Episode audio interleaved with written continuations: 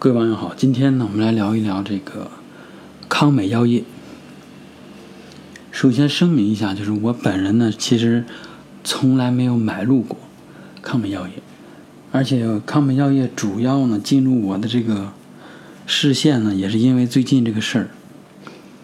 最近康美药业是因为财务数据上的造假，被这个证监会调查，然后呢，它的股票被 ST。在我印象中呢，就是我了解这个康美药业啊，实际上是因为在雪球上看了某些这个，呃，也算大 V 吧，然后他的一些这个日常的一些表达里边提到了这个公司。当时呢，我就看了一下，实际上没有留下太深的印象。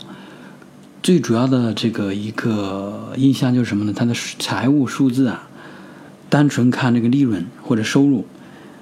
还是每年都在攀升，是一个非常就是理想的这么一个增长的趋势吧。但是呢，就是这么一个看似好像是一个价值投资的好的这个企业标的呢，但最终却爆了呃爆了雷，然后呢，这个普通的股民呢踩雷。所以今天我们就讲一讲，就是如果比如说我们作为一个普通的这个股民投资者，能不能在较早的时间内就发现说康美药业这家公司呢，它存在一些疑点。今天呢，其实我就主要想讲这些东西，用的时间呢也不会太长。先说第一点吧，就按照我一个惯常惯的这个了解一家公司的这个做法开始。第一个呢，你肯定是要在这个你的股票软件上，对吧？搜一下这家公司。然后我搜的话，一般都是看一下市净率、市盈率，看它的价格 K 线趋势，然后再看一下它的扣非净利润。然后看这些呢，其实你一看，哎，这家公司从字这个表面上看还说得过去哦。第二步呢，就是我们要看它的这个了解它的真正的业务。所以呢，我一般呢会去打开它的这个官方的网站去看一下。我们打开这个康美的官网后，你就发现就是。第一个我们要看的就是这个公司介绍，对吧？公司介绍其实康美呢其实是还是挺有优势的，因为它呢是从这个九七年就开始成立，然后零一年就上市了，所以短短四年时间上市，这也是一个挺快的一个节奏，而且上的是这个，对吧？这个主板。然后呢，他的这个零，他的这个公司的主要的掌舵人呢是一对夫妻，呃，马兴田和这个许东锦女士。公司主营业务呢就是这个中中药材，对吧？这是一个大概的印象。然后我们看一下公司它的官网上的这个介绍，叫业务与产品。然后我们先看这个产品啊，产品呢分成了五类，有中药。中成药、化学药、保健食品和食品。然后呢，我们就分别看一下吧。比如中药，点开以后发现哦，这里边都是比如中药饮片、三七西洋参、什么新开合系列、康美人参。中药饮片呢，其实就是这些，比如说啊，咱们点开一个，这里边写的是什么红丹参，然后。也是三七人参这些东西啊，好，大概你就了解了。然后你看一下，它这里面有一工厂的一些生产的图片啊，后边我们会讲。然后再看一下其他的，它还有中成药。中成中成药的话，就比如说这个感冒颗粒、小儿止咳糖浆，还有什么抗感抗感解毒颗粒、心脑心丸。保宁半夏粒，保保宁半夏颗粒，还有一个热麦丸反正总体而言呢，就是它的这些产品啊，无论是中药还是中成药，实际上我作为一个个体啊，就是普通的老百姓，我在我的生活中啊，无论是出于保健还是出于治病的目的，比如有了感冒、咳嗽等等，其实我从来没有接触过、看到过康美这个品牌，这是我实实在在的，就我真的没有看到过。然后可能有一些，比如上了年纪的，他注意养生啊，他可能会喝这种什么这个中药的这种粉剂或者饮饮片，但是我没有见过，同事里边也没有发现过喝的这个东西是康美这个品牌的。然后接下来再说这个化学药，化学药的话呢，其实这个在它官网上列出来的啊，就只有六六种，什么甲硝唑片，呃，还有什么氨酚维麻片、克拉霉素分散片，就反正就是说这些东西呢，我也没有见过，生活中没有见过。然后再往下走就是保健食品和食品。保健食品就还是那些，就比如说这个茶呀、菊花、什么蜂胶软胶囊、西洋参胶囊，反正都是滋补类的，还有红景天胶囊等等。你会发现啊，就是虽然说这个一般人讲，就比如你一提中药材，哎，你就感觉应该是那些非常专业的，对吧？那些药材就像是那个去中药店抓药，对吧？抓中药那些。但实际上，你从它官网上展现出来呢，并不是那些东西，是这个养生类的偏多，对吧？然后再到这个食品这个产品类目下，其实很少。一个是玉岩茶，一个叫上海美丰。上海美丰的话呢，就是它的品类相对多一点，它就是是什么呢？是糖，白砂糖、什么红糖、冰块呃。什么棉糖、赤砂糖等等，有很多种糖，还有红薯粉还有什么蓉口粉丝，呃，这个马铃薯粉这这这这个东西我就我就不说了，因为我也没见过。反正我在买糖的时候没有发现说这个东西是是上海美丰这个品牌的，没有注意过。所以呢，就是从这个产品来讲，就是我觉得。其实没有打动到我，因为我没有说从我的生活中，或者从我朋友，或者我接触的人当中给我一个口碑，说哎，康美的这个什么什么药，哎，特别好，没有。然后咱们再看一下它这个另外一个介绍它的业务的业务领域，第一个是医药生产，实际上就是说，它可以从那个这个草药的种植啊，或者中药的这个种植的那个商。商户或者是这个个体户、农民手里去收集这个药材、收买这个药材，还有一种方式就是自己去跟政府合作也好，或者是自己买地也好，去自己种植、自己生产，这就是医药的这个种植生产。还有一个业务领域就是医药物流，其实就是说中药材的那种运送。呃，这个东西我我不太确定这个价值有多大，然后它也不像快递，对吧？我我因为我不对这个中医药行业呢并不是特别了解，咱们继续讲。还有一个是医药服务，这个医药服务呢其实就是偏向概念性的东西了，比如互联网医疗、智慧药房、医院，他们确实有几家医院，他们康美药业企这个集团下面有几家实体的医院，然后还有一个康美的健康商城，这个实际有一个电商平台。叫做 K 呃三 W 点 K M 幺八幺八点 com，然后这个平台呢，我登进去看了，登进去看了以后呢，我发现真的是呃比较失望，因为它有很多网站的这个内容啊，你打开以后，它是要么四零四，要么就是跳转到另外一个不相关的页面。比如说，我举个例子啊，它这里边有一些这个。呃，你看啊有一个海淘，我记得是。哎，怎么今天上来又没有了？就那天我发现有一个海淘的这个类目，然后我就点进去了。点进去以后呢，很多页面都是四零四，还有一些页面呢跳转到不相关的页面去了。所以从它这个网网站的这个完善程度和用户体验来讲，我觉得。用户量应该不会太大。如果有用户量的话，它这个产品会进行优化。但是现在仅仅是说做了一个产品的展示，很多产品你打开以后呢，就是无货或者已下架。总之呢，就是朝着这个专业化的电商平台还有很长很长的这个路要走。所以总体而言，就是我们是从官网上发现的这个业务领域。和产品介绍，这样就是了解一家公司的时候，最主要的就是看这些东西。然后我看了一圈下来，我觉得，哎，好像没有说像其他人宣讲的那么神乎其神，对吧？也没有说发现什么非常耀眼或者非常亮眼的东西。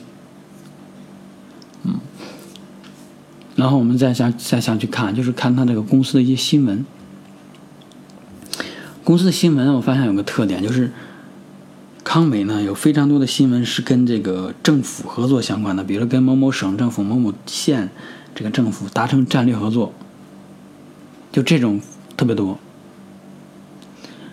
啊，或者是某个什么什么中药材种植基地这这种，要么就是这个工程类的项目类的，要么就是跟政府合作类的，这种占了主要的篇幅。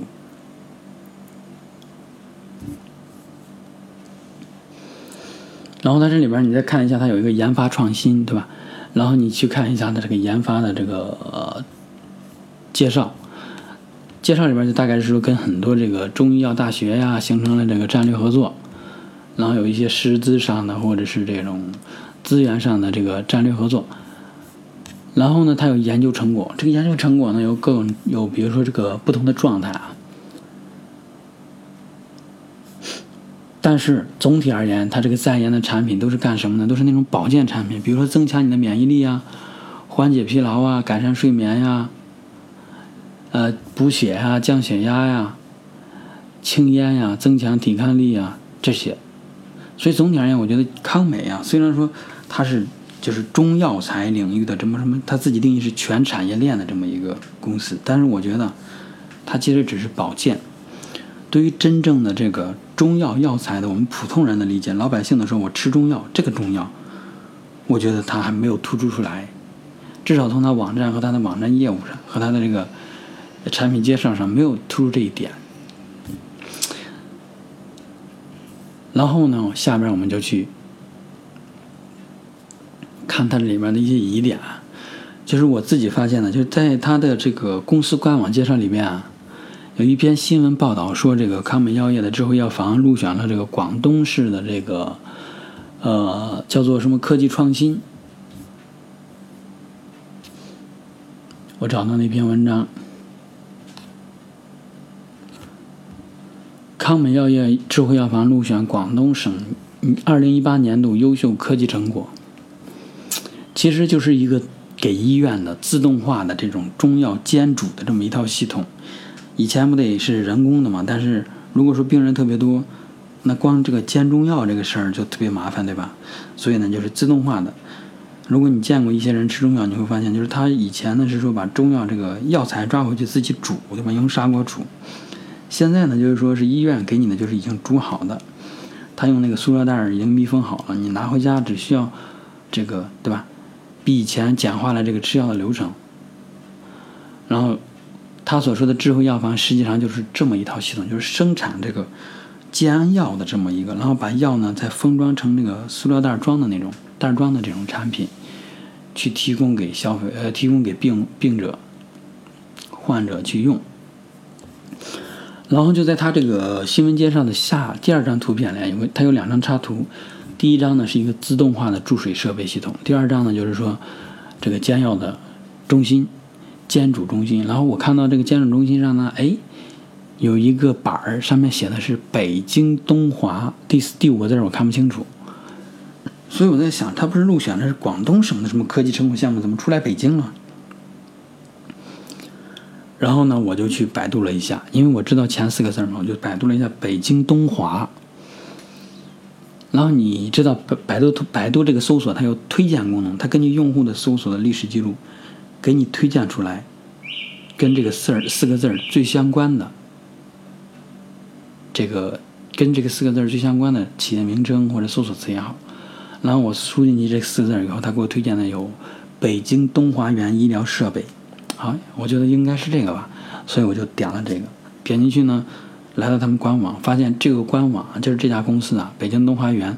它确确实实是给医院提供这种中药煎煮系统的，他们也叫智慧药房，叫做呃智慧中药解决方案。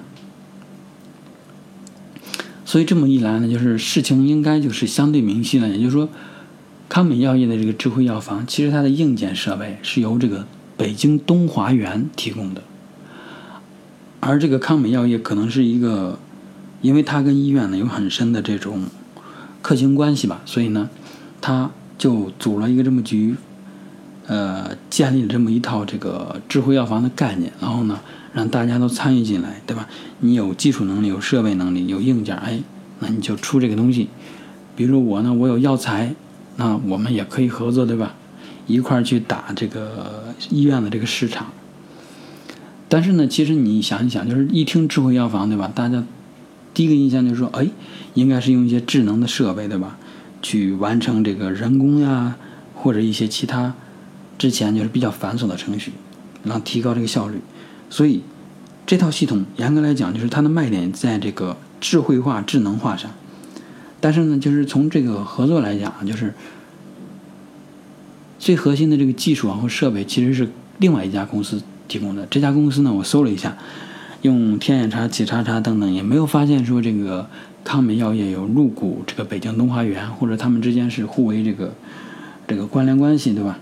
没有，所以他们之间其实就是一种合作的供应商，对吧？这种关系。因此呢，从这个角度来讲，我觉得。呃，至少我个人对于康美药业智慧药房这个宣传点以及它未来的盈利能力啊，就表示了一种不确定性。对我只能这么说，不确定性。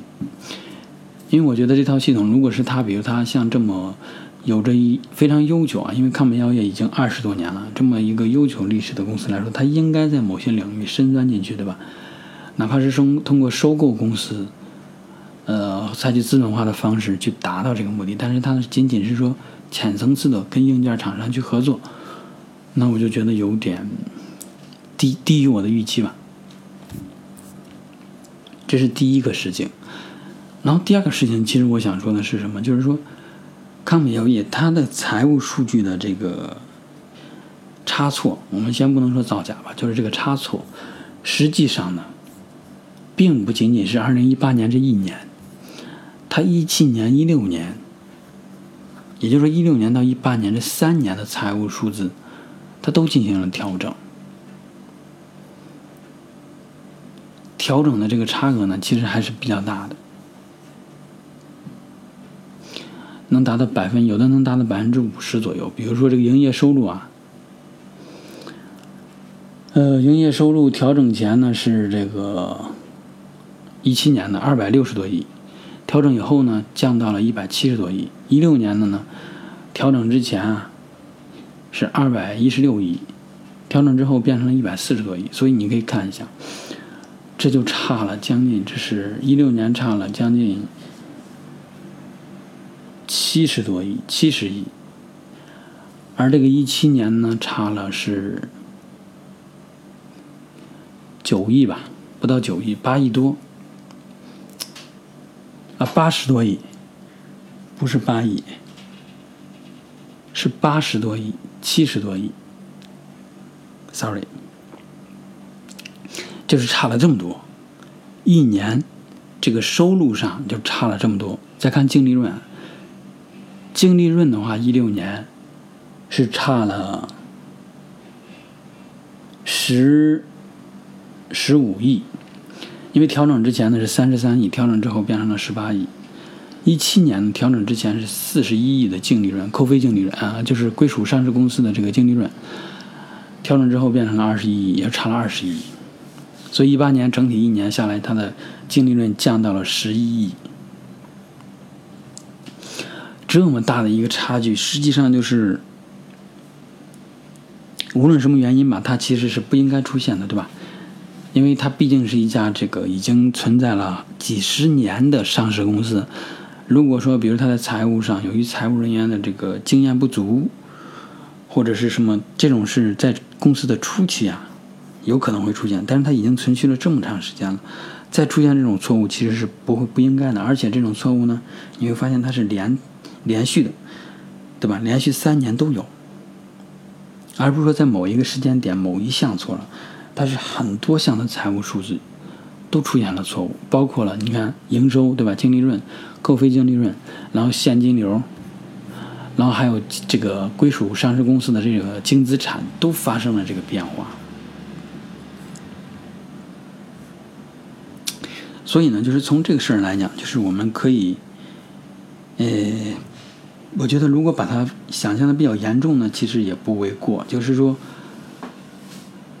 这种很可能就是因为人为的原因，或者说由于是一种惯性因素，导致了它连续的出现这样的一个财务数字上的差异，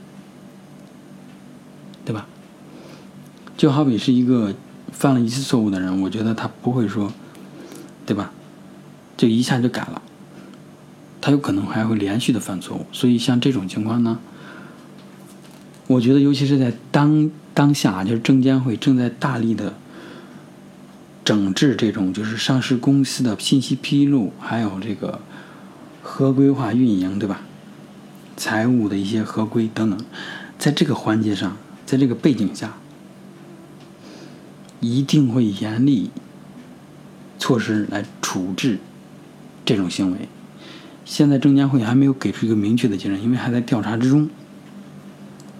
所以你看到康美药业的这个股价一直跌跌跌跌跌，哎，前段时间跌到两块多呢，又开始涨涨涨涨涨，涨上去了。最近两天又开始跌，所以像这种情况，我个人的话就是我一般就是认为这其实就是在赌，因为你不确定什么时间，对吧？这个康美药业可能会退市。你也不确定明天大家是要买入还是卖出，为为这个哪个占了上风，对吧？其实你就是在赌，跟赌博是一样的。因此呢，如果你在买入这个 ST 康美的时候，其实你应该清醒的意识到，你说哦，我其实呢是在赌。具体你要放多少钱，那就取决于你了。但是我想说的是，这个一定是在赌。然后呢，我们就是再反过头来想一下，就是比如说，这个康美药业，可能呢，就是每个人啊，他别管你用什么途径了解到它，可能是某些单位的推荐，可能你自己，比如真的在生活中出现，呃，看到了他的产品和服务，然后更多的了解他，也可能是朋友推荐给你，对吧？但是总之而言，你一定要注意到，就是如果这家公司的市值或者是收入呢特别的多，对吧？比如说。他他自称为就是某个行业里面的 number one 或者前三，但实际上来讲，你就应该在某些领域看到它的这个销量。比如说，我做去京东上搜了一下“康美”这个关键词，搜出来的这个商品的这个评价数量啊，最多的是在八千左右。然后销呃销量呢，其实也并不太大，因为你可以去对比一下。比如说，我们对比一下东阿阿胶，对吧？它那个评价数量和这个销量，你会发现这个其实不在一个量级上，真的不是在一个量级上。因此，比如说，就是我们拿东阿来东阿来讲嘛，东东阿胶，我确实在生活中呢，就是经常见到它。比如说，我去那个什么同仁堂药店或者其他药店，哎，我能看到在那摆着。有时候我去商场，商场里边。呃，因为东阿胶也自己在开实体店，就是那种租个柜台叫中叫真言阿胶真言，他也会摆放商品。然后呢，我的这个爱人呢，有时候也会介绍同事送给他的这种，就是东阿阿胶那个，这叫什么桃花机？对，那个东西。然后有时候在火车上、地铁上也能看到有人拿着东阿阿胶的这些品牌的东西。但是康美呢，实际上我从来没有见过。而且我去网上搜的话呢，包括电商平台，它的销量并不太大。所以从这一点上来讲，就是如果一家公司它的介绍业务说的很大，但实际上你在生活中见的很少，那我建议就是这种呢，最好就不要碰，因为他没有跟你的生活产生过多的交集，你对他的了解并不太多。所以呢，这种就不要过多的去。对吧？你可以买一点，但是我觉得你不要把所有的宝都压在他身上。另外，我们再说一下，就是这个康美药业财务中啊，财务报表中一个非常显著的特征是什么？就是它的合并财务报表涉及了，一八年涉及了一百五十四家企业，也就是关联企业达到了一百五十四家。这是一个什么概念呢？就是说，这是一个多么庞大的这个集团呢？对吧？它它这个集团下面有这么多企业。而且这个一八年啊，第一次出现在和呃这个财务报表中的企业有四十六家，也就是将近四分之一、三分之一到四分之一这个分量的企业呢是新新新出现的。其中一八年新设立的企业啊有三十三家，这是一个什么概念？也就是说，一年有三百六十五天，对吧？三百六十五除以三十三，也就等于说十一天左右啊。康美药业就会成立一家新的子公司，而且这家子公司呢，跟这个集团啊，跟康美这个总公司或其他关联公司之间呢，有业务往来，有流水，无论是流入还是流出等等。所以你比如说你是自己是老板，你在想你业务做到多大的时候，你需要十几天就注册一个公司呢？注册公司的目的是什么？这就让我想起了之前我们聊过的那个乐视啊，因为乐视啊，它之前就是为了，我仅仅说乐视啊，乐视之前就是为了这个虚增收入啊，他就会给这个关联公司之间做一些假账，因为这种东西呢，就是查起来比较难。比如说产生了一笔交易，这个交易本身的这个价值啊，可能也就十十万块钱，但是我说这笔交易呢。一百万，对吧？那就等于说，从某个子公司把这一百万的收入贡献给了集团，但实际上这个一百万它对应的产品或者服务的价值是不是真的一百万呢？这个东西都需要去仔细的研究，对吧？所以呢，就是基于以上这些信息呢，这个。这个昌美药业的这个出审计报告的这家这个会计事务所呢，它就是出了一个具有保留意见的这么一个审计报告。也就是说，对于康美一八年财报中的某些东西呢，它是持保留意见的。这里边呢，我们可以去说一下。稍等，我去搜一下这个段落啊，审计。好我们找到了审计报告，他这个审计报告说到了几点。第一点就是说，这个关联方资金的往来达到了这个八十九亿左右，而且这个八十九亿呢，其实对于准确性和这个合规性，实际上是正中珠江这家会计事务所是不能做出任何有效的证据的，或者是证明它是充分的。也不能证明它是完全，对吧？虚假的，因为没有相关的信息，让他来形成这个结论。